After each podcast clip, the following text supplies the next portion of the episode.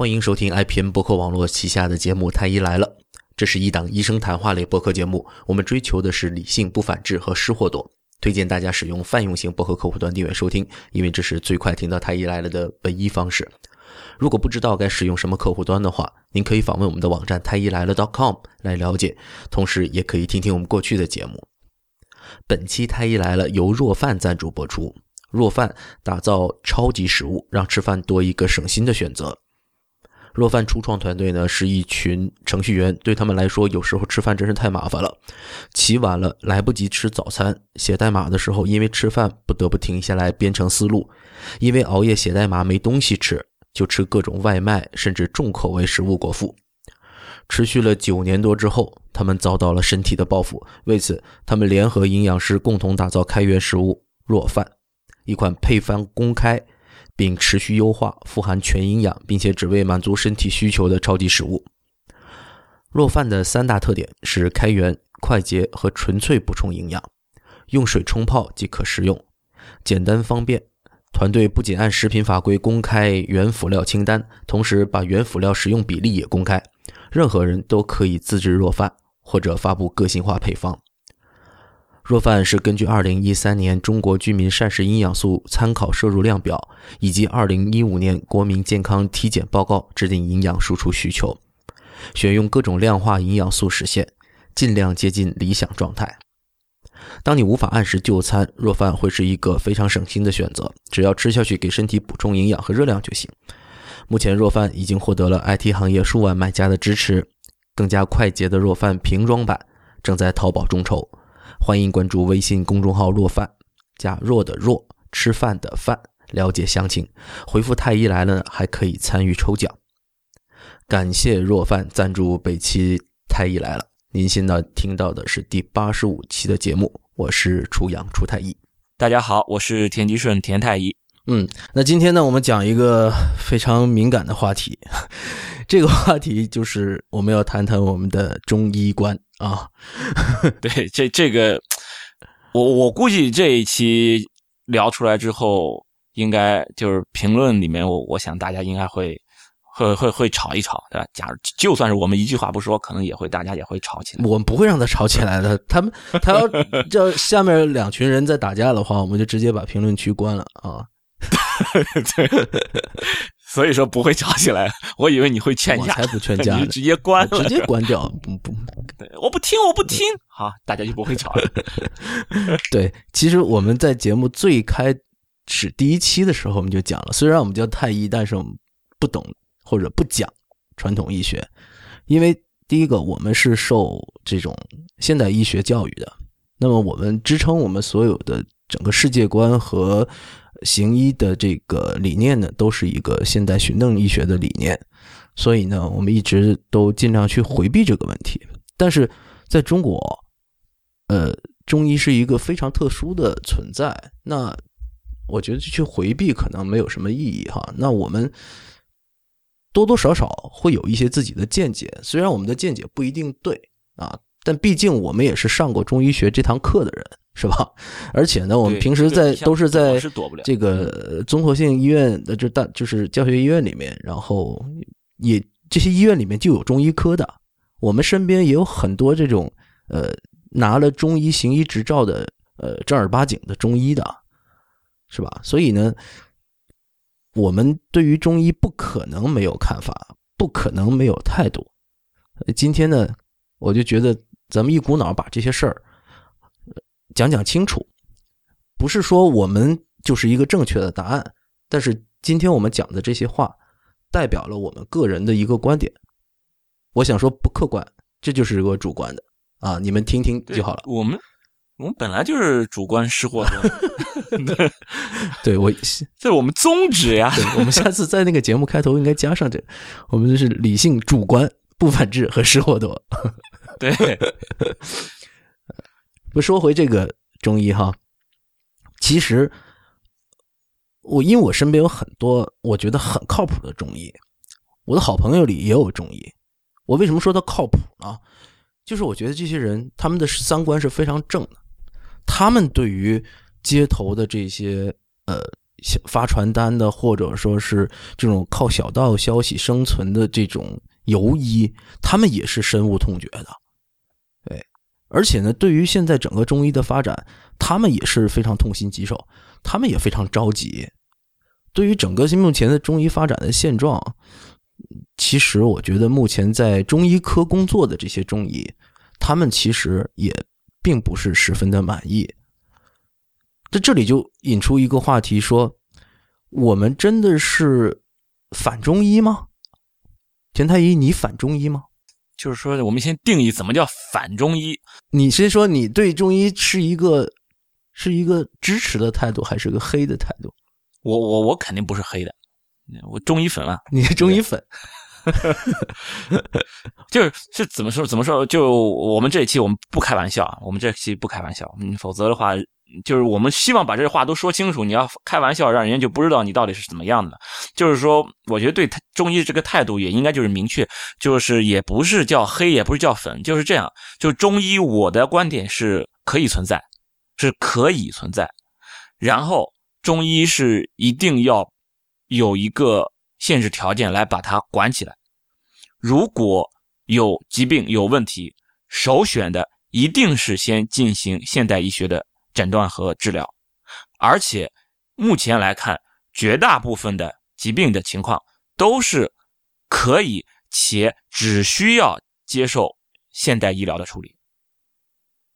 中医有它存在的这个怎么说呢？有它存在的空间，但是这个空间应该是被限制起来，而不应该说，呃，既然中医。呃，也是一个医疗体系。那么你在看病的时候，对待中医和对待西医就是平等的。我随机，我扔硬币，我我我扔到哪一个，我就我就看哪一个，或者我我爱哪一个就哪一个，我喜欢哪一个就哪一个。我认为这种是嗯不是很明智的选择。明智的选择是，无论怎么样，你只要发现自己身体出了问题，首先考虑的一定是现代医学的处理。如果现代医学真的是碰上问题了，他觉得你真的求助于中医也未尝不可的时候，这个时候我觉得你可以去看看中医。所以你是一个温和的中医粉，对啊，你可以这么说啊。那我我先表个态，我是一个温和的中医黑。对，那我刚刚讲到，我身边有很多我在我看来还比较靠谱的中医的朋友。那我自己其实对于。这些呃拿着执照的中医，我是完全不会深恶痛绝。但我深恶痛绝的是这些江湖游医，所以我其实觉得我们痛恨的是那些骗子。对对，那其实呃，尤其现在就是在有有很多的那你看，北京、上海、广州是吧？都有就很多的大城市，这种都有特别著名的中医药大学。对不对？嗯嗯啊，其实这些中医药大学出来的学生，我接触过很多，他们是接触过现代医学教育，同时也接受了中医的教育的，所以他们的态度其实是非常辩证的。那对于这些人，我觉得他们可以可能更能够兼收并蓄，但是往往这些贻害民间的这些人，并不是这些正经的正儿八经的中医，而是这些江湖游医。他们满口都挂着这些传统中医的这些理念，而实际上他对传统中医的理解也仅限于皮毛而已。他们开出来的方子也根本就，我说我我说难听点根本就是垃圾。就他们不能算是医生，就连中医都不能算。对，我觉得这是骗子。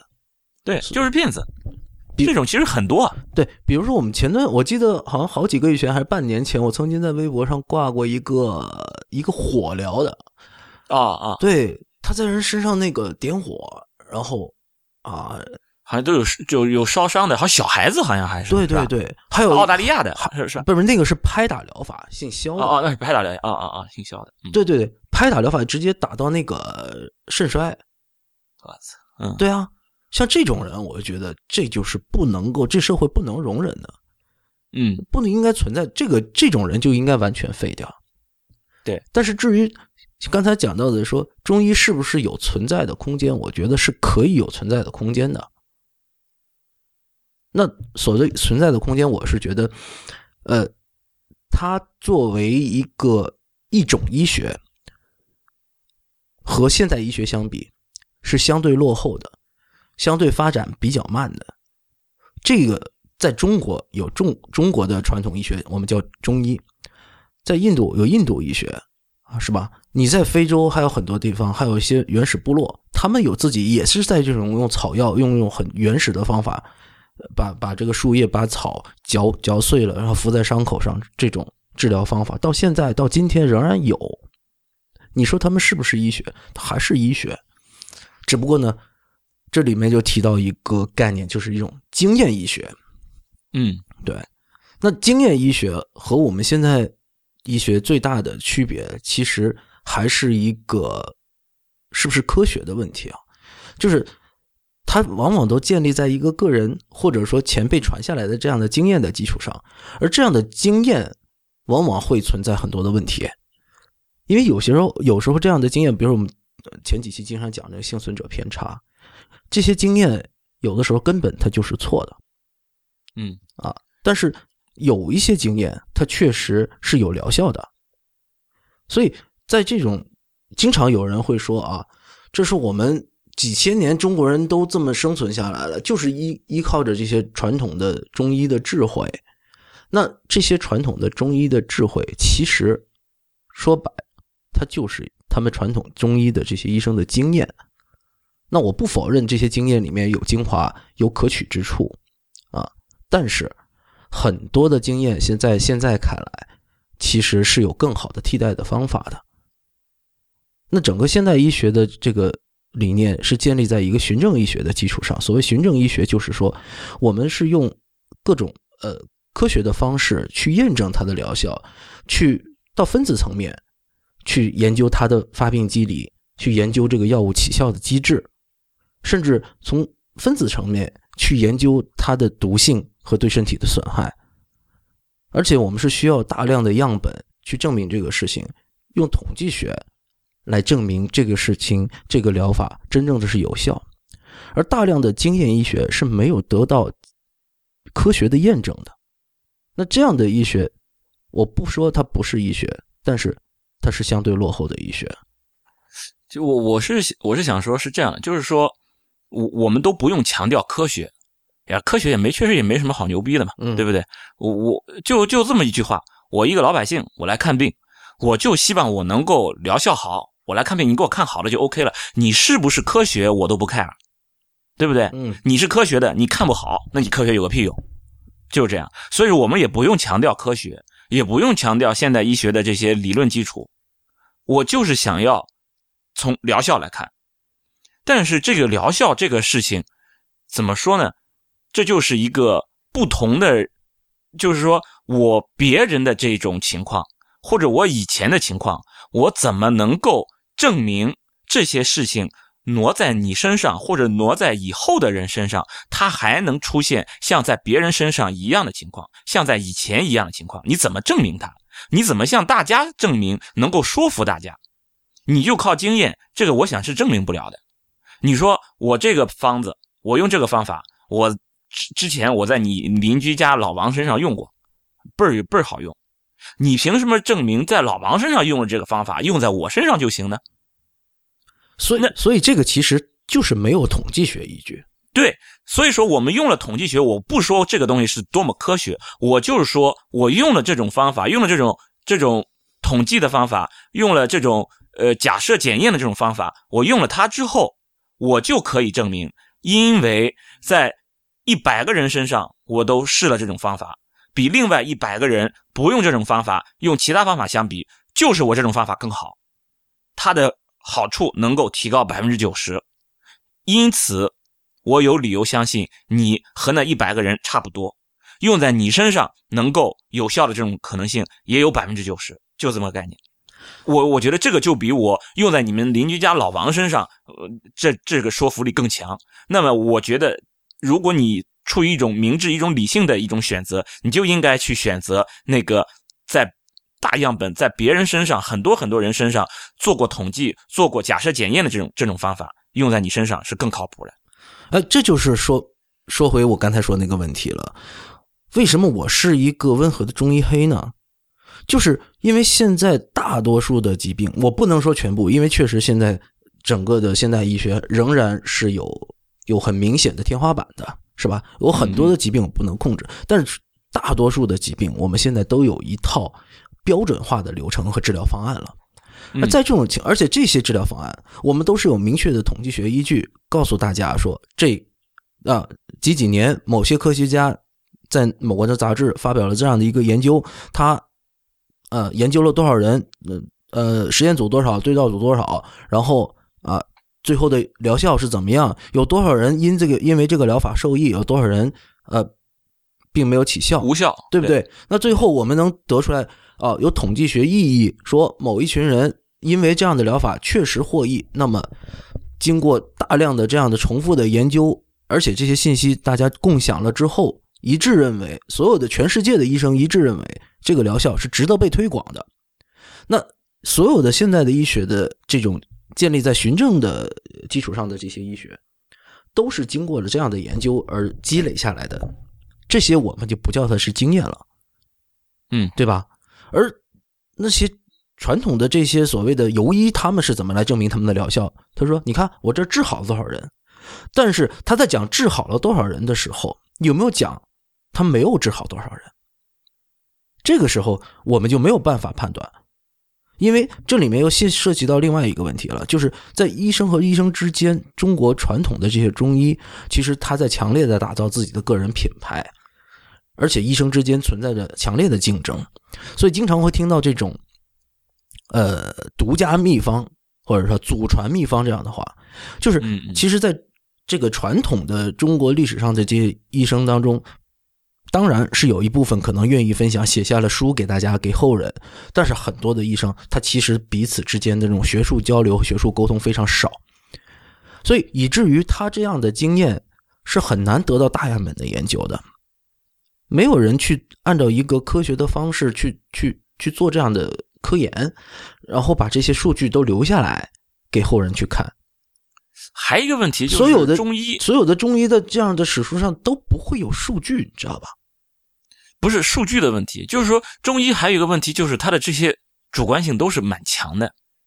啊，是的，就是你的这个描述，因为中医很多大部分的这些中医书都是用文言文写出来的。我们都知道文言文言简意赅，意赅是意赅了，但是一个词儿，这这句话从断句然后到这一个字义，你你可以理解好多意思。这个他讲的就会，就你在理解起来就会有不同的这种解释。就是说，我们在学习这些东西的时候，你比如说，我如果拿出一个数字来，呃，这个呃风险值用了我这个药之后，比如说，呃，不是，呃，你用药之后，你得了这种病的这种，呃，叫这治愈率，你的这种可能性，你可以提高百分之七十。那这个这个数字数字大家都是看得懂的，都知道这个百分之七十要表达一个什么。但是如果在你要是通过一个一个中医。他的这些描述里面，这些这些语句就会不同的人可以给出不同的解释。我我对他的这个理解是怎么样的？然后比如说我搭脉，比如说我看你的舌头的这个颜色，那这这些这些人，我根据不同的这种对于这些经典的医书的理解，对于经典医书的这些解释有不同的看法，那么就会产生不同的结果。你这种进行质控，想要做一个大样本的研究，可能都会比较麻烦，因为你你就是说一个大家都公认的一个标准，可能都嗯比较难形成。这里面最大的问题其实还是数据的问题，我觉得，嗯，就是在我们整个的世界观当中，有一点非常重要，就是我们相信数据，我们希望数据能证明事情，然后我们希望数据驱动我们生活的每一个环节，但是。我会发觉和一些很坚定的中医粉去沟通的时候，你是没有办法沟通的，因为在一个特别基本的层面，他和你世界观不一致，他认为数据没有用，因为他相信这些是是哲学，他相信是不可知论，那他觉得你有数据有什么用？那你说，如果说一个人他不相信数据，他不他不相信你这些研究。他就觉得这个世界上还有很多的事情是未知的，然后他跟你说，你看人类对于宇宙的认识仍然停留在非常浅薄的一个层面，是吧？过去几年，你看，呃，人还不能飞上月球，那现在人人家觉得地球还是平的呢，那现在地球是圆的了。所以当时的科学家怎么样？所以这里面和这样的，如果说我们听众里有这样的坚定的中医粉的话，那只能说我们没有办法去沟通。那我们首先这个最基本的数据驱动这一点，那我想我们应该有个基本的共识，才能展开接下来的讨论。如果这个都没有的话，你一切都拿神秘世界来跟我讨论的话，那真的就没法讨论了，是吧？那这样的人其实在国内非常非常的多。我我这个我就没法说了。那我觉得这个跟全民的科学素养有关系，是吧？这个真的是很难去一时去改改，真没办法。对，你就在这个层面上吵，我觉得是吵是吵得起来，但是一定是结束不了的。就是你你根本不在一个频道上，就我我就是觉得，我就是这样觉得，那你就没有办法，因为我们没有一个共同的一个标准。就没有一个在某一个框架下进行讨论，那你就都是我觉得，那就完蛋了。我觉得，呃，下的这个雪就是红颜色的。嗯，对，那那对你说是白颜色的，你还可以指鹿为马呢，是不是？我不这样认为，我就是觉得它是红颜色的，那这事儿就没法谈了，彻底没法谈了。对啊，那有的人有的说就相信有这种神秘的力量，比如说呃，我身边也有这样的朋友啊，就是呃信某种宗教的。是吧？突然间觉得有一天开悟了，或者说今显灵了，是吧？然后自己的身上的某个病痛就好了，然后从此就相信了某一种神秘的宗教。那其实包括之前法轮功也是这样的。对，就是说他，嗯，怎么说呢？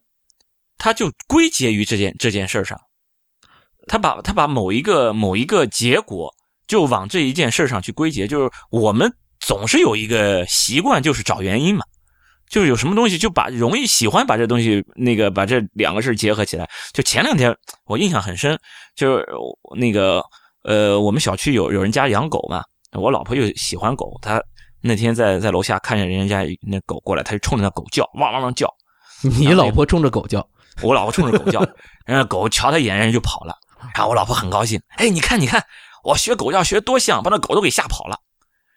然后，和这之前和这这件事相隔没几天，他还是冲着同一只狗叫，然后那只狗冲着他又叫了几声，然后我老婆又很高兴，哎，你看我学狗叫学的多像，你都他都跟我对话了，都跟我交流了，就是说你这么黑弟妹真的好吗？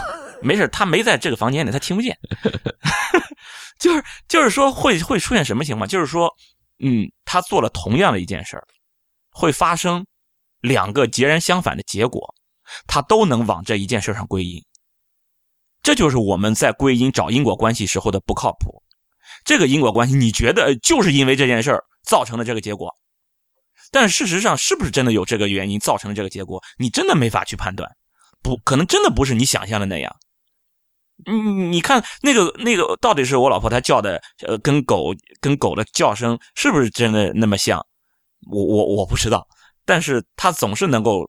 归因出来，虽然出现了不同的结果，完全相反两个结果，但是他都能得出这个结论，都是这一个原因造成的。对，同样的原因，很多人都喜欢拿个案来说问题，这个非常的不好。就是你你在找，其实就是完全可能就是没有关系的事儿，我们就给它归因上去了。这个时候，那那就就容易出问题了。对，最最简单的例子就前几天，比如说知乎。啊！知乎先是一大堆人在指责某一些大 V 收了钱洗地点赞，嗯，接下来两天，知乎给这几个大 V 封号了，嗯，好，这很多人就会说，你看他们肯定是收了钱了吧，否则知乎怎么封号呢？但是我想提醒一下大家。这两者之间是不是真的有因果关系？知乎封号是不是就真的是因为他们洗地收了钱？你有什么证据证明知乎是因为洗地收他们洗地收钱而封了他的号？没有的。对，但是其但是这两件事因为挨得非常的近，对，是吧？但大家不约而同的，甚至是全网，包括我认识的很多所谓理性的人，都在。众口一词的来说这件事儿，那我我其实觉得，呃，所有站在这一边或者得出这样的结论的人，我都略有失望。其实他都是在把一个单个案件来来来来说事来这种很低级的来寻求原因、来探索背后逻辑的一种方式。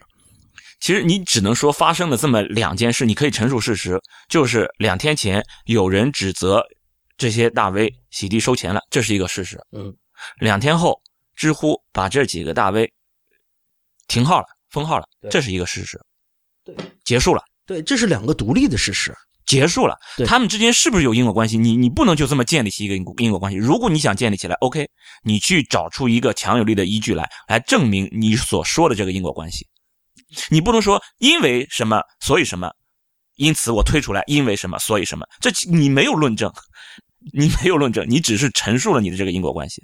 同样，就是我们在在在用用一些中医方法，你说因为他用了这个中医的方法，所以他的病好了，你需要把你这个因为和所以之间，你你需要来来论证你这个因为所以，而不是说，呃，你你其实事实上你只是看到了。第一件事情，他用了中医的治疗方法；第二件事情，他的症状消失了。你只是看到这么两件事情，他们之间是不是有因果关系？不知道。对你需要去论证。为什么说？哎，那你说你用了这些呃西医的方法啊？为什么你就说他能够？你你凭什么能论证呢？哎，我确实能论证，因为我拿了好几百个人做了对照实验，有一批人，有几百个人什么治疗都没有。只用了一些假的一些药，就是安慰剂，我们说的和我们要做实验的这个药外观一模一样的，给他用上，然后用上我们的药给另外几百个人，让他们来比较他们的疗效，结果发现用我们所说的这种药的方法，这些人他确实效果好了，比那些没有用这个药的人效果好。那好了，我觉得这个就可以建立因果关系了。对啊，这就是一个论证的过程。对啊，所以这个这个其实是真的是大量的研究数据积累下来的一个研究结果，而不是经验这么简单了。那而我刚才提的这些例子，其实都是仅仅是经验，或者说是一个错误的对世界的认知。那如果是这样的话，那比如说，哎，这天上哎起风了，那其实就等于啊天上起风了，大风了，然后接下来就要下雨。它有的时候它下雨，有的时候没有下雨。但是这里面就就又又又讲到另外一个问题了。我们去判断天气的时候，你看天气预报的天都预报的不准。你如果按照自己这样的经验去去预报天气，就不可能的嘛。但是你你老是会预报的准，会有这种情况。哎，你你你老是会发现，哎，我我我就我预测天气预测的比天天气预报都准，会有这种事情。为什么？因为你会把预测准的事情都记住。你预测不准的，你就选择性的把它都忘掉了。这就是你在积累你的经验，所以说你就知道你的经验有动了不靠谱。对，所以如果说某一个某一种医学是建立在一个经验的基础上呢，确实是很难说服我的。那这里面必须要说明一点哈，就是我我不否认，就是现在很多的现象是我们没法解释的，嗯，包括我们的现代医学，可能这个研究还没有做到这儿。那这个时候，我觉得有一些效果，呃，某某一些疗法，那它是有一个存在的空间的。那比如说，我就想起来针灸了。我之前那个那个中医的好朋友，他就告诉我，恶逆就打嗝这个事儿，嗯，有一种病叫顽固性恶逆，嗯，就是一直打嗝，怎么都停不下来。你如果说打嗝打一个小时，大家也就罢了，八个小时我估计很多人都受不了了。可是顽固性恶逆可能连打三天，睡觉怎么办？对啊，就是治不好，就是睡觉都都有的时候都会打嗝，根本就睡不了觉。哎，就是各种那比如说我们现代医学对于一种顽固性恶逆确实就是没有什么很好的办法。这个时候，在中医针灸里面，哎，他们就是有一套方法。点啊，扎什么穴什么穴，我不懂哈。但是，哎，比如说我这朋友，他就说这个我们可以来试试。然后，哎，他就按照这样的方法治好了很多的这种顽固性恶逆。所以说，在你走投无路的时候，我觉得像这种针灸，那我们是不是应该给它存在的空间呢？啊，我觉得是它是有它的价值在的。有，因为就像我们刚才讲的，现代医学现在还解释不了和治疗不了所有的疾病。那这个时候，我觉得就是中医出场的时候了，或者说我们叫做替代医学。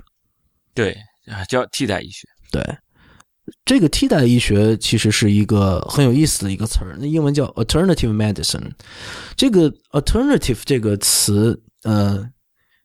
在不同的场合、不同的领域有不同的翻译哈，在在这医学领域，我们翻译成替代，嗯啊，比如在音乐领域，不知道大家有没有听过那个著名的乐队叫涅槃啊，Nirvana，哎，这个这个分类它叫 alternative，呃，alternative rock，就另类摇滚，它翻译成另类。我我我们是不是下次也可以把这个这些医学？叫做另类医学呢？应该应该可以，就是嗯，美国有就对这种或者呃叫替代医学或者叫另类医学 （alternative medicine） 对它有一个有一个比较明确的一个定义。它所定义的就是我正规医学院校不教的，正规医学院校不教的。其实中医可以算到里面，嗯，包括水晶球。啊，对 吧？我通过包括太极，呃，太极肯定算的。就我看看水晶球，然后就能知道你怎么怎么样。塔罗牌，哎，这这些都都可以。还有那个什么顺势疗法，冥想，冥想也也也都是这种替代治疗。这他认为这些东西都可以有它的空间，所以我我经常我就会会说，嗯，就为什么我会给中医一个一个。就让它存在的一个空间，就是你比如说得了绝症，就是已经彻底都，嗯，对你这个疾病，就是现代医学已经彻底放弃了，我就是没辙，实在对不起，我实在没办法。有些人就没办法了，我我去求神拜佛吧，可以吗？我觉得可以。你真的去烧烧香，你就去烧烧香，这个绝对是安慰剂效应。这就是安慰剂，有可能你比如说啊，医生说，哎，你这个真的也就三个月了。真的就三个月了，我我觉得真的没希望了。人家去求神拜佛，活了五个月，就是神仙显灵了嘛，对不对？哎，其实就这个时候，如果他问你医生，我能去求神拜佛，我试试看行不行？你医生怎么说？不行，因为求神拜佛是肯定没用的。我们大家都知道求神拜佛是没用的，但是我觉得作为医生，你完全没有必要去否定他。求神拜佛就买两炷香的钱嘛，最多就再加上二三十块钱的门票钱嘛。对，你就去拜拜吧。拜完以后，你心里获得了安慰。我觉得你从那种暂时的从那种疾病的恐惧当中摆解脱出来，我觉得对你都是一种生活质量的提升。我完全可以接受这种形式，你就去，没问题。对，但这里面有一个问题是，你接受他暂时的这样的处理是可以的，但是如果他把这样的一个信念来作为支撑他整个生活的一个世界观的话，那就很成问题了。对吧？他如果说一旦认为他单次的这种求神拜佛可以解决他身上身体上的病痛，但他从此以后都把所有的医疗的寄托都寄托在神灵身上，而不寄托在现代医学身上，那这是非常可怕的了。所以从这个角度来说，我希望就是说你我我希望能够告诫他说啊，你这个情况，那你拜拜就拜拜，但是你还是要相信现代医学。对，所以说。嗯，你同样也是美国，因为他既然对这个对这 alternative medicine 已经有了一个呃比较明确的一个定义了，那么他们在医疗上面就有一个比较明确的一个医生对待这种医学的一个态度，就是我要对这种医学进行评估。他要评估要分好几步，最早的第一步就是它的安全性。你用了我这种治疗方法，你用了不是我这种，你用了这种替代治疗 （alternative medicine），你用了这种治疗之后，安全性怎么样？这个他先不看你有没有用，有没有效果，我只要你安全，你不要有太多的副作用。就是我这病都还没弄出来呢，没没没治好，你又给我添其他毛病，添其他问题，这个是一定要评估的，必须没有很大的问题。你比如说前面讲的这种火疗，或者是那个。抽抽拍打拍打拍打拍打，这个是明确的，就一定是要被禁止的。为什么？这个是对身体造成戕害的，这是。对，对不对？这第一步我都通过不了，就不应该被采纳进我的这种治疗方案里面，这绝对是要是要那个被摒弃的。还有一个，这个安全性，我还要考虑的不仅仅是对身体，包括对你家庭，这个家庭很大一块就是你的那个财产上的一个一个损失，你要花好多好多钱。所以说，你比如说前一段时间魏则西那个事情，魏则西那个事情，他用了 就是这个免疫治疗。其实从某种程度上讲，免疫治疗那个时候也都可以用这种替代医疗来替代医疗来定义它。对，因为你确确实实无效呀。嗯，你这种东西无效呀。那么我在考虑你是不是用免疫治疗来治疗癌症的时候，我第一条考虑的不是说你有没有效果，第一条考虑是安不安全。我会不会给你带来不良的结果？这个不良的结果对于这个病人来说，就是他要花二十万，你倾家荡产还要借钱来做这件事情，这就是对你的一个损害。如果评估出来是这样的，作为医生，你就应该劝他：哦，你不要这样，你不要用这种方法，因为对你的这个损害实在太大了。你要花费这么这么多钱，这是一个很大的一个损害，这个也是医生应该去考虑的一个问题。所以，我刚才我说，如果你就是花上一炷香的钱。五块钱、十块钱，再加上个三五十块钱的一个一个门票钱，然后你能够获得安慰。OK，我觉得这个安这个安全性在我这里是可以通过的，就是你没有受到太大的损失。所以，其实，在你我的心目中，已经是很明确的把他们是摆在一个替代和安慰剂的一个地位了。呃，对。所以在评估我们身边的亲朋好友和身边的人的时候，我们去去，首先是已经帮他做了一番评估了，无论是从。安全性还是从投入产出比，是吧？我们都会去帮他做这样的事情。那比如说，呃，就是昨天吧，呃，我们老板来跟我聊天，就说啊啊，他父亲说花两万块钱买一张床，可以治疗高血压，哎，觉得好像从此都不用吃药了啊。对啊，那我老板当然了，他不承认他有钱了 啊。对，那我老板们还是比较有钱的啊。那两万块钱买一张床嘛？哎，他觉得还好了，是吧？他觉得这可能跟五块钱烧柱枪一样。我操，我明天可能就被开了。对，是吧？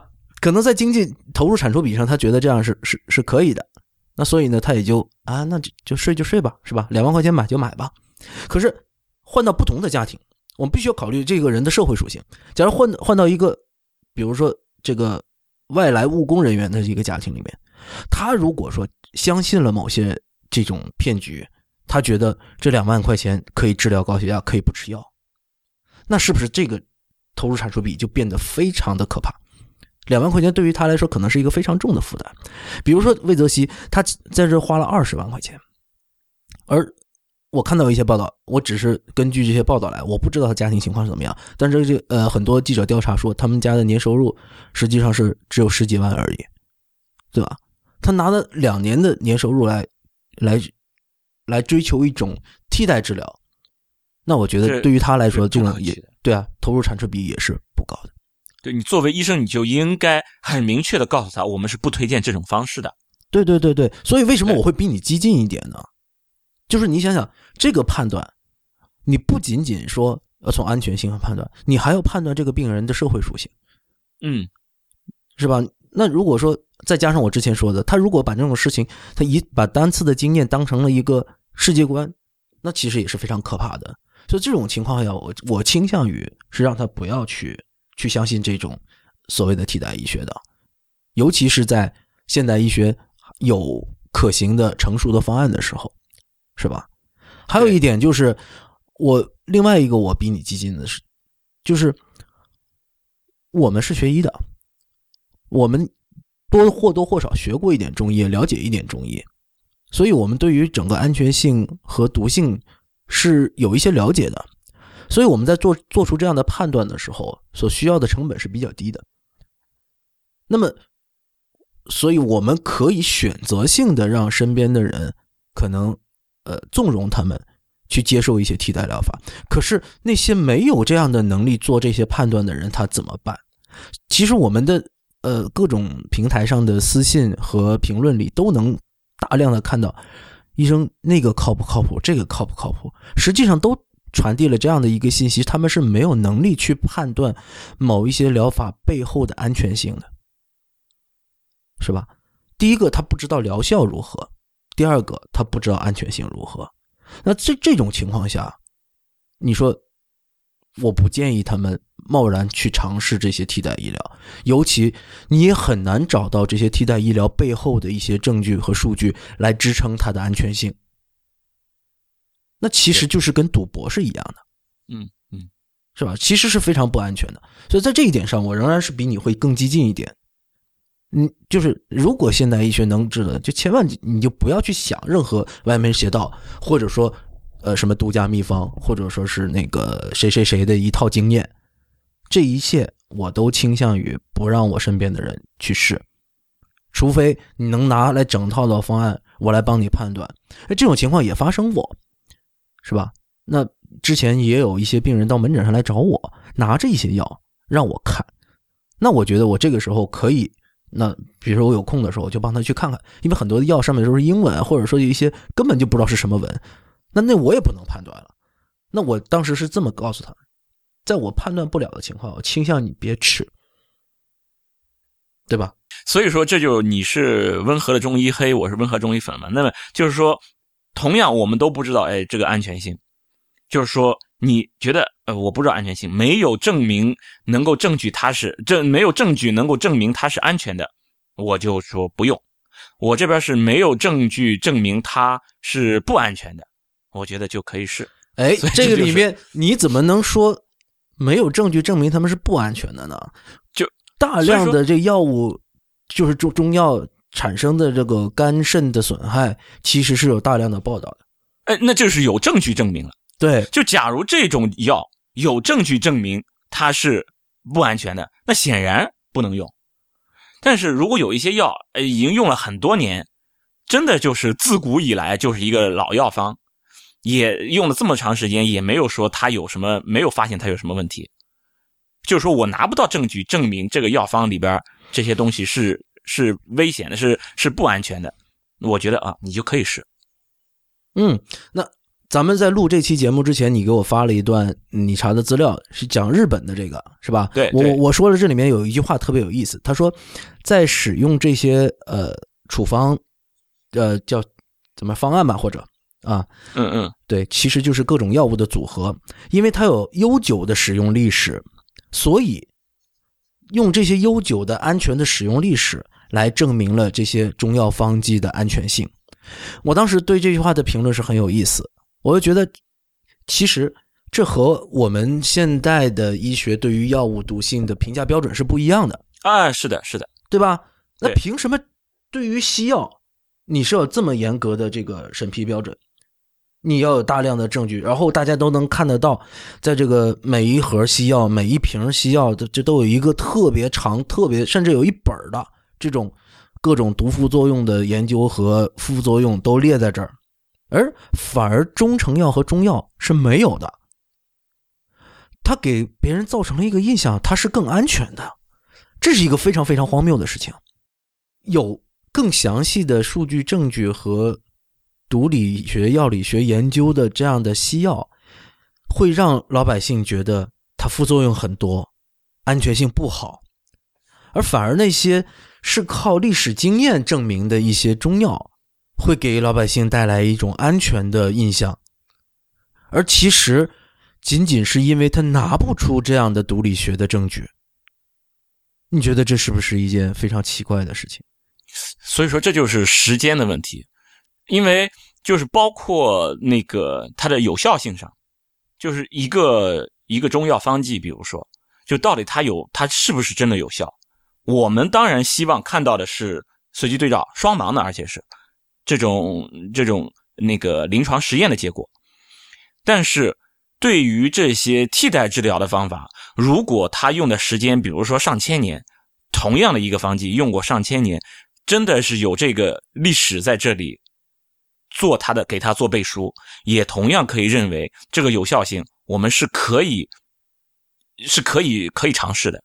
同样，就是说它的这个呃安全性，如果它已经用了这么多年，就是它的这个逻辑就是这样的。如果它用了这么多年，真的发生了这种情况，应该是被人发现了，应该是被人知道了。我我只能说，它这个危害并不能说它吃下去不会好，反而会死。嗯那大量的这种慢性的损害，你其实是看不到的。嗯那我这里面要要讲一个例子哈，就是二零零五年安徽医科大学的一个教授开展了覆盖全国十六家医院的一个回顾性研究，然后一千二百多例药物性肝损伤的病例当中，中草药的致病因素占到了百分之二十点六，百分之二十点六啊，这是五分之一啊，就是这些药物性肝损害里面有五分之一是由于中草中草药造成的。而且呃，重庆第三军医大新桥医院的一个论文，从一九九四年到二零一一年，有两万多例药物性肝损伤的病人，然后他说这个排在这些药物性肝损伤病人首位的是西药中的抗结核药，占到三分之一，排在第二位的就是中草药。那我实际上声明一下啊，抗结核药在我们看来是化化疗的，那化疗我们是就是认为它就是有损害的，就是有强烈的副作用的。嗯，有用之前我们都知道，就知道，而且是告知的，是化疗。大家一听到化疗就很紧张了。可是中草药它排在第二位，也占到了十八点六，也是将近五分之一。而这个我们告诉中草告诉病人的时候，我想有几个中医是告诉病人说，你这样可能会造成肝损害。这里面有个非常非常可怕的事情，就是有一些对身体的损害，你是肉眼不可见的。而且你是因为你已经建立了中药中中成药是安全的这样的一个前提一个信任，然后你在使用这些药物的时候，你不会去监控你身体发生的一些指标的变化。比如说我们要使用某一些西药，它在说明书里告诉你可能会带有耳毒性、不是肝毒性、肾毒性，你会在使用这个药物的时候，你会多查一个检查结果，可能会查它肝功能，对吧？如果说肝功能出现异常了，这时候药赶快就要停。我想大家都有这样，呃，就是学医的人都懂。那我们在临床上等都是这么去操作的。可是你在使用这些中成药的时候，中草药的时候，有没有做这样的监控？你没有做这样监控的话，你如何去证明它没有损害你的身体呢？你只能证明它不能杀死你而已。是这样，就是说，对于中草药，就是这种方剂或者是就中成药这些这些药物，就是说，首先有一条要明确的，就是这些药一定不可能是绝对没有副作用的，是药就一定会有副作用。嗯这一点是大家都会知道的。就是说我前面说没有证据证明它是危险的，那么我认为就可以尝试。但是这个药你都没有，你虽然你说我我都不知道它有哪里有问题，OK，我不知道这件事儿就是它的问题。哎，是的，你要你要说这个药有没有副作用？有副作用，它的副作用是什么？它的副作用就是我不知道它有什么副作用，我不知道这件事情其实可大可小，它有可能会很可怕很可怕，也有可能真的是很少很少。就好像你前面看了一个水洼，这个如果要是这个水很浅很浅，你可以一下就看到底。现在你看到是个水洼，你不知道前面这个水洼有多深，你踩下去发现哦，可能也就一点儿，但也有可能就是一个阴沟。你噗你就掉下去了。所以说这个水洼你不知道它到底有多深，这件事儿本身就是对你的一个伤害。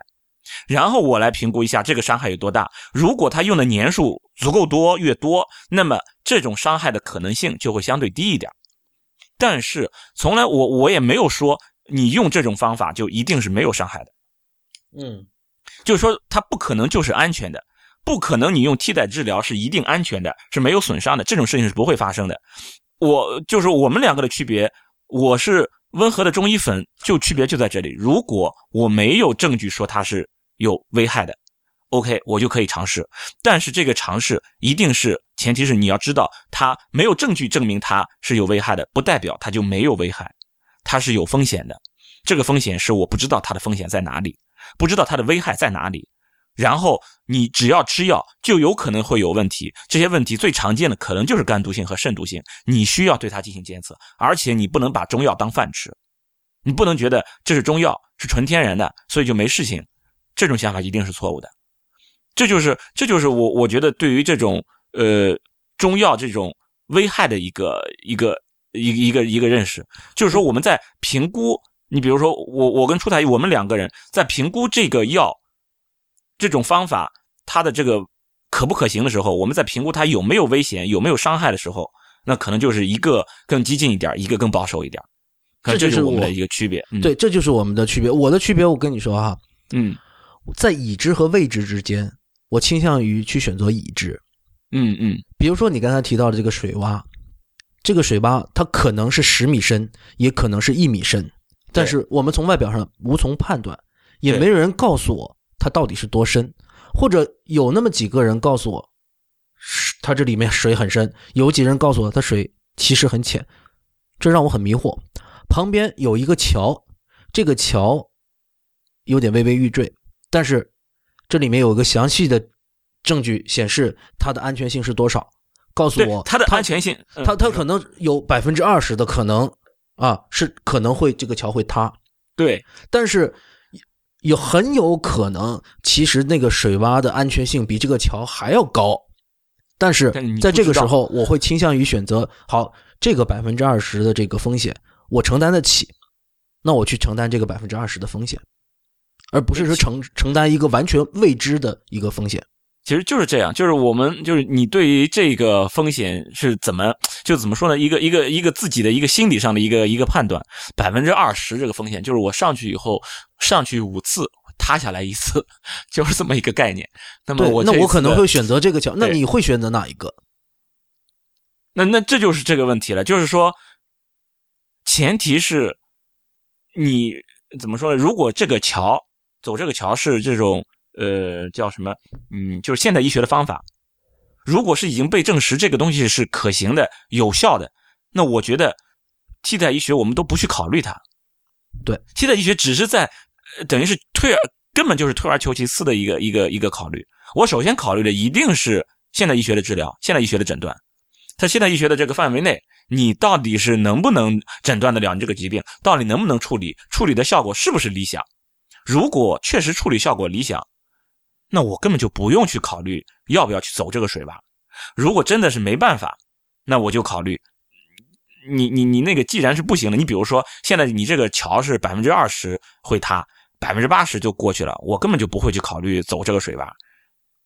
但是如果你说这个桥百分之五十到六十会塌，你怎么想？那么这个风险太高了嘛，对不对？呃，对，那么那个那个水洼呢，你也不知道它有多深，对啊。对不对？那这个时候你确实就要去掂量一下。那这个时候你可能就是要选择冒险了。那你这个时候，那我可能会想办法去测。那如果测不了的话，那我不过了，那只能不过了。那你就不过了，那你就不过，那我觉得我还是过过试试，万一活了呢？就是这么个概念。哦其实就是说，当这个桥已经只有百分之五十和六呃有有百分之五十或者六十要要塌，或者你只有百分之三四十的几率能过得去这个桥，就说明其实现代医学对你已经这个作用不大，而且这个作用不大，可能还没有这么好，可能也就百分之十的概率。哎这个情况其实特别像晚期肿瘤。对，就是晚期肿瘤，很多对很多替代治疗会用在这个时候。对，晚期肿瘤的时候，对对就是那边已经明确告诉你不行了。对对那边可能百分之九十的可能性就是死。对，就瞧瞧他了。对这时候你你有前面有一滩水，这一滩水你可能趟得过去，你可能趟不过去，这时候是你的一线希望。那那说句实话，我也可能去试。那只有到这种时候我才能去试。对，这就就是这个概念，就是说，嗯，只要是说我没有证据证明这个事儿有有有危险、有损害，或者这个损害我没有证据证明这个损害会很大，OK，我觉得就就去试一下。所以这就是前面我讲的这个，首先考虑就是这个安全性，就是损害到底有多大，而这个损害不仅仅是对身体的，也包括你经济上的。对，所以其实这个也能够解释魏则西在这个已经经历了多轮的放疗、化疗之后，仍然要选择花二十万去尝试一下这免疫治疗了。就是因为那个桥都确实都已经不通了呀，你他这没办法。因为所有的北京、上海、天津啊、广州的所有的医院都已经给他宣判死刑了。其实，其实他的问题就在于这个钱太贵。如果你真的要是选择一个替代治疗，你真的不妨去选择个便宜点，你二十万就花两百块钱买买个中药方吧。我觉得其实也都是一些安慰，它的效果其实没有什么区别，但你但是这钱省下来了。因为信息不对等，对，信息不对等，所以你这个时候被骗，他被骗了嘛？对，所以这个时候又说到还是百度的了。又百度对，对啊，你然后信息不对等啊。那你如果这个时候知道一个祖传秘方呢，说不定。是吧？对，又说到说到祖传秘密，就是说的，就是说那个我刚才讲的，就是我我要评估第一步就是这个安全性，第二步是有效性，是吧？有效性确实这个东西有效性，你怎么你怎么说？你证明不了，对不对啊？所以说你就尽量吧，只能说尽量看看它的有效性。这个有效性尽量有什么？你比如说，如果 真的有人，就像你说的那个针灸，有些人真的会做针灸的这个随机对照的，会有这些实验的。如果有，那这个可以证明它的有效性。还有一些就是时间长，用了足够长的时间，嗯，说可以可以行啊，那我也可以勉强接受，这是它的有效性。第三步就是很重要的一点就是你用了这种方法之后，是不是排斥其他方法？能不能和你以前正在接受的那些正规治疗能够兼容？如果他说我是祖传秘方。我这个祖传秘方能把你治好，前提是你只能用我的祖传秘方，你不能用别的方法了。就好像老板，你老板是不是也就是我老板，对吧？他花两万块钱买了一张床，虽然他觉得这个两万块钱在他看来跟二十块钱差不多啊，没有什么伤害，但是他说用了这张床可以治高血压，所以你就不用吃降压药了，这个是有问题的。对因为你用了这个方法之后，就排斥了其他方法。嗯，所以说这个东西是我们一定要去评估过的。就是说，你用了这种这种方法，这种替代治疗的方法，不管这种替代治疗是什么，是中医还是蒙医，还是壮医，还是藏医，还是印度一些，随便你，你你用了这些医学，用了之后，如果他说你只能用这个，用了这个你就不用别的方法了，而且你用了别的方法还对你不好，你比如说你你得了癌症。呃，肿瘤医生说你需要继继续继续进行一下巩固化疗。现在我有一个专门治疗癌症的一个偏方，用了我这个偏方，你就能治愈率百分之九十九以上。但是呢，你不能用化疗药，因为用了化疗药你就破元气。OK，只要我说了这个话，你就可以直接给我打个标签，我是个骗子。对，就在魏则西事件发生之后，就会有在微博上我会看到一些人的言论。他号称自己是医生，我不，我不能确定他的身份。他会说，像魏则西这样的一病例，我治疗很多了，根本就没有做手术就治好了。当时我就呵呵了，这一定是骗子。我跟你说，这个你你都不用去判断，哎，他有可能真的有，你不用有可能，相信我，他一定是骗子。只要是他排斥正规治疗，他只要敢说这个话，你相信我，他一定是骗子。所有有中医执照的这样的在中国行医的中医们，都不会告诉大家说你得了恶性肿瘤，然后你不需要做手术，不需要把这个恶性肿瘤切除，你直接就用中医治疗，绝对不会的。因为这个，因为大家这个拿到中医执照的时候，一定会让他们去接受现代医学的一个教育。现代医学的教育，他会告诉他，这样恶性肿瘤在体内它是不断的扩散和转移的。你如果不把这个恶性肿瘤摘掉，你根本不把病的根源去掉的话，你是非常非常难控制的。你可以说，我做完手术之后，你使用一些偏方或者说是替代医学，你去帮助化疗和放疗来缩减残余的这些肿瘤细胞或者已经扩散的肿瘤细胞，那我觉得我 OK，你可以使用。但是如果说你因此而放弃了，这些能够去除病的根源的这些已经成熟的治疗方案的话，那我觉得就是犯了大忌，对吧？其实我我觉得，你看，我们作为西医生，尚且没有说你用了西医就绝对不允许用中医，我们尚且还还给中医一点空间。他作为一个替代治疗的这么一个方法，竟然说用了他这个就绝对不允许用西医，你不觉得这里面就有问题吗？唉。所以这些这些人，我我相信哈，说出这种话的人都不是有行医执照的中医。对我我我也相信，我我觉得真的他们就不是医生，我真觉得他们不是真的正规的医生。包括以前就我我在所在的医院，我们也有中医科，我们那里的中医生、中医科的医生，那些那些同事们没有一个我从他们嘴里说，呃，这个这个就是我们中医就治了，你们西医就靠边，没有，我还真没听他们这么说过这种话。对所以，真的只有回到我们开节目开头，把大家应该把中医和骗子分开。所以，我们 对我们今天其实说是讲中医观，其实一部分是在批判这些骗子。对于中医真正的呃在职业的中医，我们其实是一个很很包容的一个态度。不过说回到刚才药物的安全性里，那这里面还存在另外一个问题，就是我对于现在中药的监管，我是非常的忧虑的。所以从这个角度来说，更加让我不敢去使用这些中药。比如说，我们在这个每年都会有这种药物不良反应的监测哈，然后这些监测报告里面出现频率最高的是什么？是中成药注射剂，嗯，对吧？嗯这些中成药注射剂很多都有，甚至是几乎所有都发生过不良反应，而这些不良反应在他们的说明书里面标注的是非常的含糊，我不能说没有标注，非常的含糊，因为它这个注射剂成分很复杂，然后未知成分也很多，有一些我们听到那个叫呃呃丹参什么带啊什么，呃对，那种就不是叫做中成药，这种其实是一个从植物当中提取的单一成有效成分。但是有一些，比如说什么麦洛宁啊、血塞通啊这些啊、舒血宁啊，是吧？像这些药，其实它里面的成分非常的复杂，对于不同的人、不同的体质，这里面的安全性非常有问题。还有一个，就是对于这些中成药的制造厂家的监管也存在着很大的问题。呃，这些我就不细说了啊，这就涉及到监管问题了，是吧？对，又又这里给你封了，是吧？你再写这监管又不给你封了。对，大家可能说不定还是有有那么呃几千上万人在听我们节目，是吧？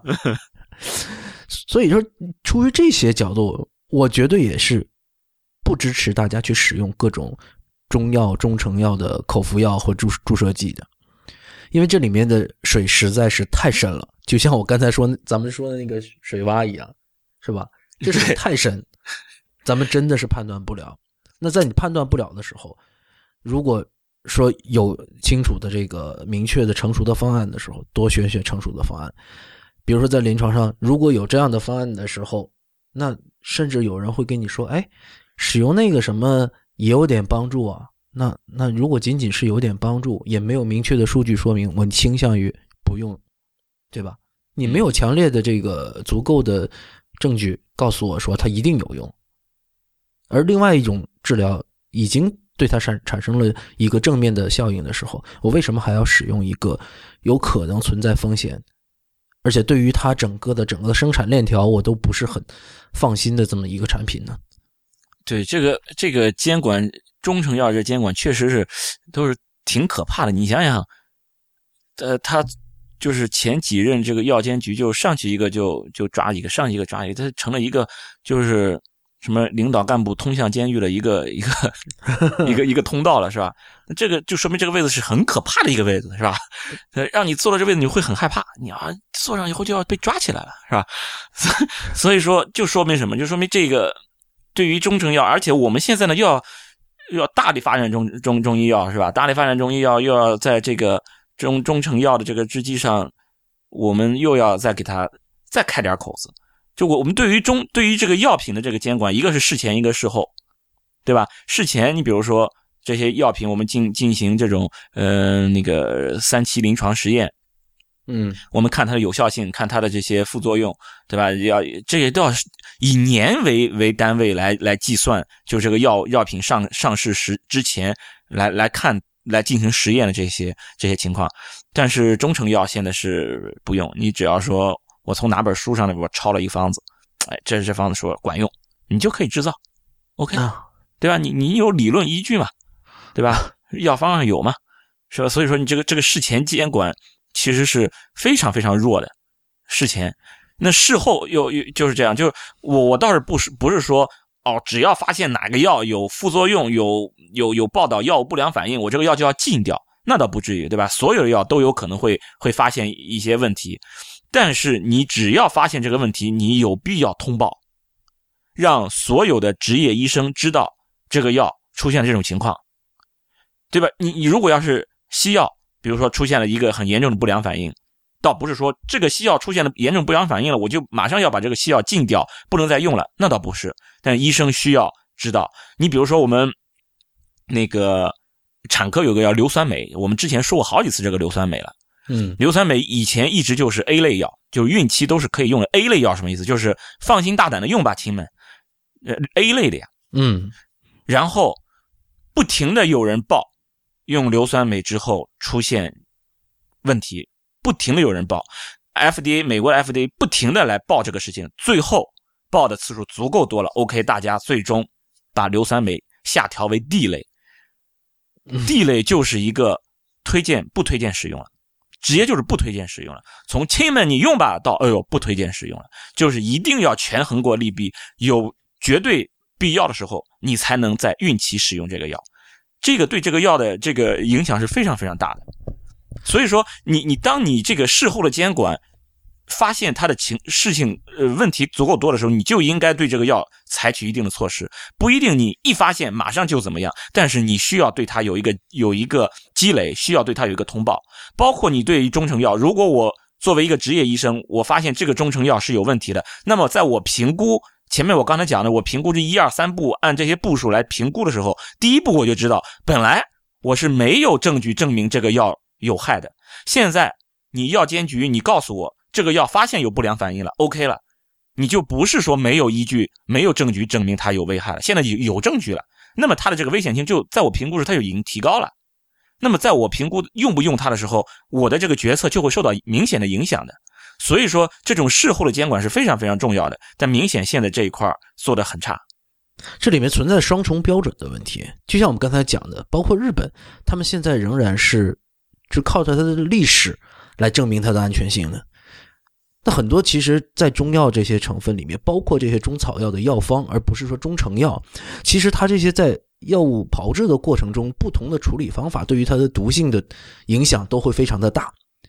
那很多就是比如说哈，这些有有一些药，它其实是呃，它标明它自己是纯植物成分，纯植物成分之后会呃标注了这样的东西之后，会给大家带来一种错觉，说啊，纯植物的就一定是安全的。然后呢，而实际上，而这些东西它是没有经过特别严谨的这样的毒理的考察的，然后它仍然是可以进到药房里面去给大家去购买，而且你不管是拿着正规中呃中医执照的中医师开的方子，还是江湖游医的方子，你都可以去药房去购买这些产品，购购购买这些呃中药材。那这些中药材是不是，比如说非常呃著名的案例就是那马兜铃是吧？嗯嗯，呃，这个造成了大量的这样的伤，对对对人体的伤害，而实际上因为信息不对等，所以对于这些中草药的监管，是不是能够提到和西医一样的这种，呃西药一样的这样的一个监管的级别？那我觉得他他应该提高不到，因为我觉得其实，呃，决策层应该也知道，你不应该把中医作为一个一个就是跟西医等同的这么一个级别，就这样不应该把它它作为医学的主流。对对，这样这样逻辑才通。就我主流的就应该是现代医学，就是西医，所以我对你的这些情况做更为严格的这种把控。而对于西医，你就不是一个主流的，你就是一个替代，你的这个地位就是在更低一级的，不是首选的。只有在不行的时候，我才考虑，呃，试一下你。这个时候，我对你的这个监管力度，事前监管可能就没有那么严格，因为这样成本太高。我可能做的是更多的是事后监管，那这种逻辑才能通顺。如果你说中医和西医是一样的，你既可以选择这个，也可以选择那个。甚至我要更加鼓励中医。那如果你真的是这样的话，那么你在监管上应该是对等的。你更用谁，你就应该更对谁进行监管。但是其实是有一个方向是可以去追求的。呃，有一个特别著名的说法叫做“废医验药”，对吧？呃，首先我们这这对这几个字儿，我们可能的慢慢的拆开来去去讲“废医验药”这个事儿呢。废医其实这个医指的是这个传统医学的理论体系。它的理论体系是建立在阴阳五行啊、气血这样的一个基础上的一个体系上的，是吧？脉络，我觉得这一些是相对落后的世界观啊。那你可以带着欣赏的角度去欣赏它，是吧？你可以觉得这是中国历史文化，那就像我们去欣赏古代艺术，去欣赏呃青铜器，去欣赏瓷器一样，去欣赏它，对吧？这是代表了中国历史上的一些哲学态度。但是对于医疗这个事情，我觉得我们是应该提到一个更安全的一个级一个层级上去去思考。那后面这两个字是验药，那就是我这验药是什么意思呢？就是说用现代医学的方法去检验它的有效性和安全性。同时，那刚才我们来提到这事后的监管，那比如说这些中药，有一个方向就是你把这里面的有效成分提取出来。那我们是按照现代科学的方式去对待这些在植物成分，呃，在植物里面的这些有效成分。那我觉得我还是完全去接受这样一点，这样这样的一个现实，就是我不否认，在这个各种植物里面，中国中医啊，在这里面是一个宝库，我完全不否认这一点。有大量的领域仍然是我们未知的，有大量在我们现代医学看来。是不能解释的有效的治疗，它这里面是不是有部分的成分，是我们目前仍然没有发现的？如果我们能把这其中的有效成分成功的提炼出单一的一个成分或者物质，用来在临床上治疗，那我觉得这个就是非常有意义的。比如说前段时间我们专门做了一期青蒿素的这样的一个节目，是吧？那青蒿素就是这样的一个。一一一个很典型的案例，那除了青蒿素，我们之前是有砒霜，是吧？嗯，砒霜这个案例也很有意思。砒霜其实在中国很早以前就开始了砒霜治疗肿瘤的这么一个研究，可是因为大量的这样的研究没有去呃通过正规的方式发表在学术期刊上面，所以一直都没有得到学术的认可，是吧？叫三氧化二砷，是不是啊？嗯，三氧化二砷，三氧化二砷。对，那实际上有最近几年吧，好像两千年后，我不记得具体哪年了，在《新英格兰杂志》上面发表了一篇文章，就是三氧化二砷对于肿瘤治疗的一个发病的呃，不是一个治疗的机制，就是说它这个是和一些细胞凋零是有关系的，而且是有一个积极的效果的，是一个正面的一个结果。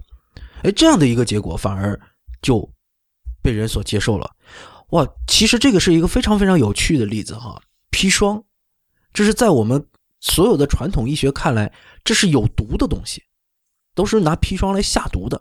可是现在，如果我们能够合理的去控制它的剂量，它是为人所用，而且是能够产生一个正面的效应的，是可以治疗的。而我们过去整个的在中医方面的研究，并没有得到全世界的认可。反而是国外的研究对于砒霜的研究获得了全人类的认可。这里面并不是讲说哦，呃，他歧视中国人，实际上是因为我们并没有一开始就按照正规的方式去做这样的研究，很多的这样的研究结果遭到别人的质疑，因为整个的研究方法可能就没有跟国际接轨，甚至他这个写的论文很多都没有英文版，是，对啊，这也有问题。对啊，所以所以其实这里面是有很大的宝库的，但是你有没有一个正确的方向去研究它？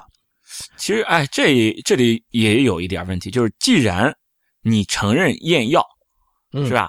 嗯，那么前提就是你认为用这个药对这种疾病或者对这种症状是有效的。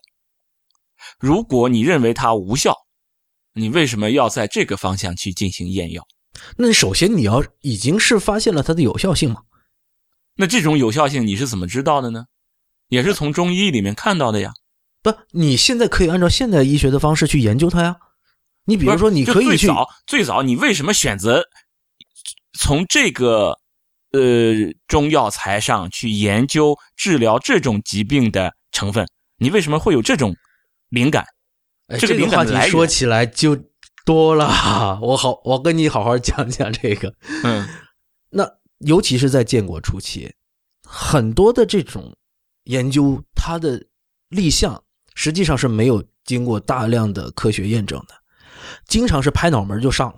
哦，就是人海战术，对？或者说药海战术，对药海战术都是，比如说秦蒿素的发明，其实发现啊。上次和孙一飞做的那一期节目，其实大家嗯都有那那个时候也是药海战术，对，对，根本就不知道哪，就是到各种古方里去翻，翻到一个，哎，发现好多这种好多药材，这个治疗是那个疟疾，是吧？治疗疟疾的时候，哎，很多药材里面药方里面都有这个青蒿这个东西，然后好吧，那咱们就开始研究一下青蒿吧。啊，也也不一定是好多都有，就可能有一本里边只要提到了，反正我是我是药海嘛，我我也我也不知道它是不是真有用，反正我就先先先撞了再说。对这个可能啊说起来不太、呃政治不太正确，那确实是当时在建国初期有大量的这样的事情是没有经过科学验证就是就立项了的。嗯，那么就就是先先去撞。那么现在呢？现在还有上次上次我跟孙一飞呃见面的时候，我们还聊起那个事儿，就是当时叫除四害，嗯，除四害里面有个麻雀，哎，这个故事我们没讲过，没讲过哈。哦除四害，里面有一个叫麻雀，啊，对，对麻雀这个事儿，其实是当时我们的伟大的毛主席，弄错了。他他当时在可能农村生活的时候，觉得这个麻雀就是对人类有害，所以呢，我们叫灭四害。他就是所谓的有害呢，就是就是农民农民伯伯们啊，辛辛苦苦收割的粮食，然后在这这些麻雀呢就会偷这些粮食吃，这给他童年造成了阴影。这是典型的知觉错误嘛？对，然后说这个就是不好的，就是害鸟。而实际上，真正开始除四害了之后，会发觉，哎，出现了一连连一连串的问题。其实当时很多科学家敢怒不敢言，啊，他其实觉得，因为这个麻雀，它只有它在饲养幼鸟的时期呢，它其实是呃吃虫子的。啊，这个事情我确实记得不是很清楚了。反正他在他的生命周期里面是有一部分时间是吃虫子的，有一部分时间是吃，确实是吃稻谷的。但实际上，它到底是不是对于整个呃粮食产量会造成很多影响呢？其实这个是大家都要打一个问号的。但是它对于生态平衡是存在有益之处。有益的，对，所以那段时间，全民开始除麻雀，接下来就出现开始出现了一系列的问题，嗯就是各种各样的虫害病虫害就开始冒出来了。到最后，很多科学家忍不住了，通过各种委婉的方式上报党中央啊，国务院跟人家说，跟毛主席说，这个麻雀啊，什么这个生态平衡啊，各种各样的事儿告诉他。然后这个时候呢，毛主席也没有说自己对或者不对啊，反正说那就那就不出麻雀了，那出臭虫吧。然后，然后除四害就变成那个四害的遗害就从麻雀改成臭虫了。你说这件事儿它是得到了大量的科学验证吗？没有，啊，是吧？其实真的是很多的事儿是拍脑门儿的，就是张嘴就来，是吧？张嘴就来。这个事儿是成成为历史上的一个污点。当然了，作为那些呃，现在我们可能也站着说话不腰疼，那那些所谓敢怒不敢言的这些科学家们，他们有他们的苦衷哈、因为在那样的一个是特殊的历史时期，呃，他如果敢言的话，可能付出的代价是生命的代价。嗯嗯，对吧？那那你说，说回到中药了，应该扯得有点远。那说回到中药，同样的道理啊，青蒿青蒿素很可能是在这样的一种情况下被发现的。但是未来如果我们去大力去发展中医药，那是不是应该按照现代科学的方式去进行单一有效成分的提炼？这样子我们就更有办法去验药了呀。就是成本会比较大。那成本当然是比较大的了。嗯那实际上在这一方面，日本、韩国甚至马来西亚这种东南亚很多都走走到了我们前面。现在好像是我我前段时间看到一个数据，说是这种中药的中药中成药的市场占有率百分之九十是在日本。嗯，好像是那个那个，是不是最早他们搞出这种什么呃散剂、什么中成药颗粒这种，也是日本搞出来的？对对对对对，其实在这方面的研究，其实就对于中药中中医中药的研究，中国是已经落在了日本的后头，而这一点也确实已经得到了我身边很多学中医的人的认呃验证，他们说确实还有很多中国的中医学学生跑到日本去读研读博的，啊，去去日本学中医，去日本学中医。嗯，对啊，那那比如说，其实呃，曾经发生过这样的事案例，就是呃，中国的中医药学呃专家团队跑到日本去参观，那人家不给你开放他的那个核心技术，他不告诉你他是怎么提炼的。啊，人家的祖传秘方是吧？啊，对他不告诉你，这是良方，这是他们的商业秘密，对他不告诉你。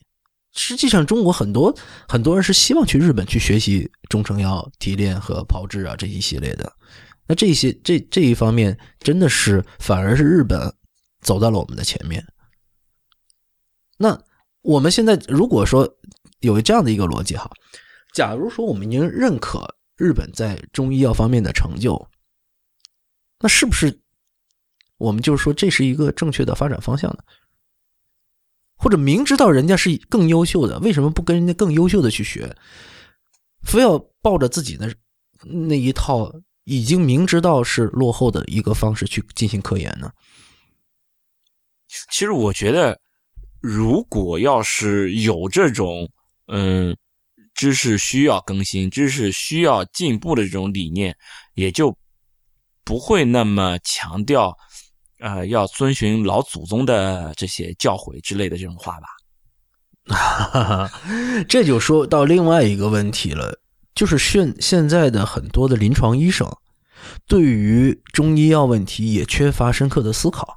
我不说我就做了多少深刻的思考，可能对于这个事情，我可能也是比较浅薄的认识，但是我觉得我确实看到很多的很多身边的同行对这个事情的思考比我还要浅薄的多。嗯，根本就，比如说他们在使用，在临床上大量的中成药都在使用着，我这是肉眼可见的。